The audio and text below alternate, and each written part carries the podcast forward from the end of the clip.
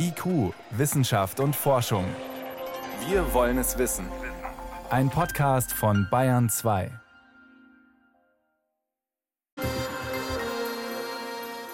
Es wäre das größte Meeresschutzgebiet der Welt, eine Fläche ungefähr so groß wie die EU, immerhin ein Prozent der gesamten Meeresfläche im Südpolarmeer. Internationale Umweltschutzorganisationen und Forschende weltweit fordern dringend, dort mehrere Gewässer unter strengen Schutz zu stellen. Gerade läuft eine Konferenz dazu. Beteiligt sind die EU und 25 weitere Staaten. Einig sind die sich nicht. Und die Frage ist, was so ein Schutzgebiet tatsächlich bringt, was es leisten kann für die Artenvielfalt zum Beispiel. Vor der Sendung konnte ich mit Thomas Brey sprechen vom Alfred Wegener Institut Helmholtz Zentrum für Polar- und Meeresforschung. Was sind das für Gewässer? Was macht die so wertvoll? Die Antarktis ist aus zwei Gründen besonders. Zum einen ist es, was die Lebewesen angeht, die da leben, ein einzigartiges Gebiet auf der Welt. Viele, viele der Arten, die wir in der Antarktis finden, finden wir nirgendwo sonst auf der Welt. Und der zweite Grund ist, die Antarktis ist das Gebiet auf der Erde, das vom Menschen noch am allerwenigsten beeinflusst wurde. In der Antarktis gibt es unheimlich wenig Menschen, es gibt da keine Ureinwohner, es gibt keine kommerzielle Schifffahrt und der Antarktisvertrag untersagt auch das Schürfen nach Kohle und das Bohren nach Öl und auch militärische Nutzung. Das heißt, die Antarktis ist relativ unberührt im Vergleich zu allem anderen auf der Welt und deswegen haben wir gleich zwei gute Gründe, warum dieses Gebiet erhaltens- und schützenswert ist. Jetzt geht es konkret um die antarktische Halbinsel und noch zwei weitere Gebiete. Warum genau die?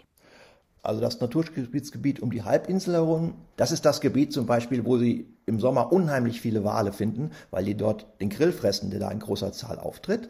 Also das Gebiet ist von der Produktivität her schon mal ganz hoch interessant.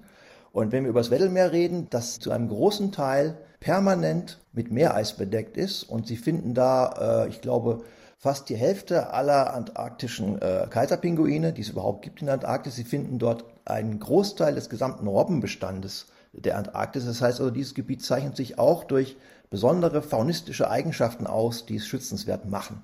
Dass man einen noch fast unberührten Teil der Erde schützen will und dass es dort auch besonders leicht geht, leuchtet ein. Aber was bringt dieser Schutz der Antarktisgebiete für den Klimawandel? Warum ist es deswegen so wichtig, dort Schutzgebiete einzurichten? Der Zusammenhang ist der, dass man aus der Sicht der Vorsorge für eine Zeit, wo vielleicht der Weltozean wärmer wird und auch die Antarktis wärmer werden wird, Gebiete schützt, die man als Rückzugsgebiete für bestimmte Tiere ausweisen kann, die auf Eis zum Beispiel angewiesen sind, die in der Antarktis leben und an diese Verhältnisse dort, extreme Kälte, Meereis, starke Oszillation Sommer, Winter, angepasst sind. Wenn also die Meereisgrenze durch Erwärmung dauerhaft Richtung Süden zurückweicht, müssen diese Tiere mit. Sonst verlieren sie ihre Lebensgrundlage. Und deswegen ist es eventuell sinnvoll, Gebiete, von denen man annimmt, dass sie in 100 Jahren noch mehr Eis haben, jetzt mal vorsorglich unter Naturschutz zu stellen, damit die dann zur Verfügung stehen für diese Tiere. Was hat der Rest der Welt davon, wenn in der Antarktis wirklich diese großen Gebiete geschützt werden könnten? Was haben wir davon, dass wir den Bayerischen Wald unter Naturschutz stellen? Wir könnten auch einen Parkplatz einrichten. Wir haben da ein einzigartiges Erbe und wenn wir es versauen, ist es weg. Das Zweite ist, wenn Sie Biodiversität auf der globalen Ebene betrachten, dann sehen Sie, dass die Antarktis wahrscheinlich einen ähnlich hohen Beitrag zur weltweiten Biodiversität leistet wie zum Beispiel die Tropengebiete, von denen wir wissen, dass sie hochdivers sind. Und gleichzeitig ist die hochempfindlich. Warum im Vergleich zu anderen Erdregionen? Das liegt an der Temperatur. Jedes Lebewesen ist evolutionär auf einen bestimmten Temperaturbereich, wo es drin leben kann, optimiert. Und je kälter diese Zone ist, in der ich leben möchte, desto enger wird mein Toleranzbereich. Also wenn Sie zum Beispiel in die deutsche Nordsee gucken, die meisten Fische, die da leben, können Temperaturen zwischen, sagen wir mal, plus drei und plus 20 Grad vielleicht gut ab. Die antarktischen Fische, die bei minus 1,8 Grad leben, die kriegen schon Probleme, wenn es über Null geht. Das heißt, der Temperaturbereich in dem wir leben können, ist ganz schmal. Und wenn die Temperatur über diesen Bereich rausgeht, wird es dann sehr schnell sehr schwierig. Das zweite ist, je niedriger Temperatur ist, bei der ich lebe, als wechselwarmes Tier, desto langsamer geht alles. Desto langsamer wachse ich, desto langsamer atme ich, desto langsamer pflanze ich mich fort.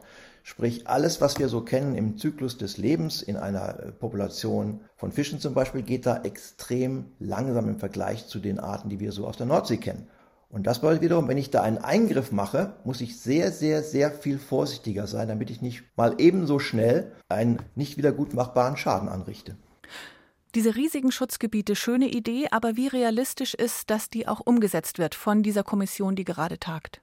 Von der Kommission, die gerade tagt, also in diesem Jahr, ist die Wahrscheinlichkeit, dass die Gebiete umgesetzt werden, null.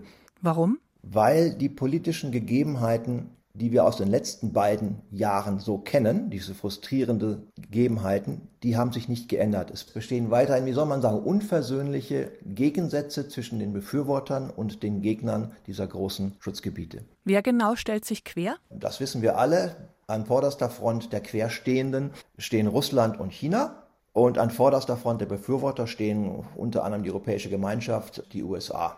Aber wir finden doch Klima- und Umweltschutz alle mittlerweile gut, sogar China und Russland. Warum wollen die das nicht? Welche Interessen stehen da dagegen?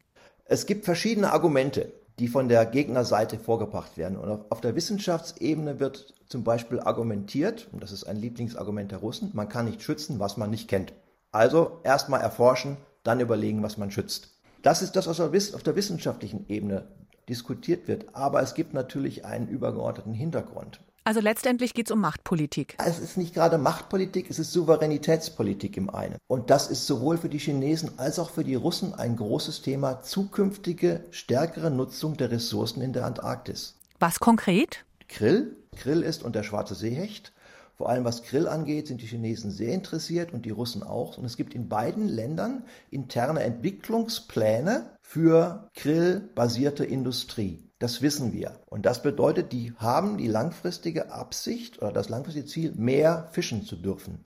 Die wollen sich nicht schon jetzt durch Schutzgebiete in zukünftigen Entscheidungen einschränken lassen. Wir würden natürlich mit diesen Naturschutzgebieten ganz gerne schon mal a priori verhindern, dass in Gebieten, wo zurzeit noch nicht gefischt wird, vielleicht angefangen wird zu fischen. Diese Woche beraten die EU und 25 andere Staaten über dringende Schutzvereinbarungen für antarktische Gewässer. Erklärungen dazu kamen von Thomas Brey vom Alfred Wegener Institut für Polar- und Meeresforschung. Vielen Dank Ihnen und alles Gute weiterhin für Ihre Arbeit. Besten Dank.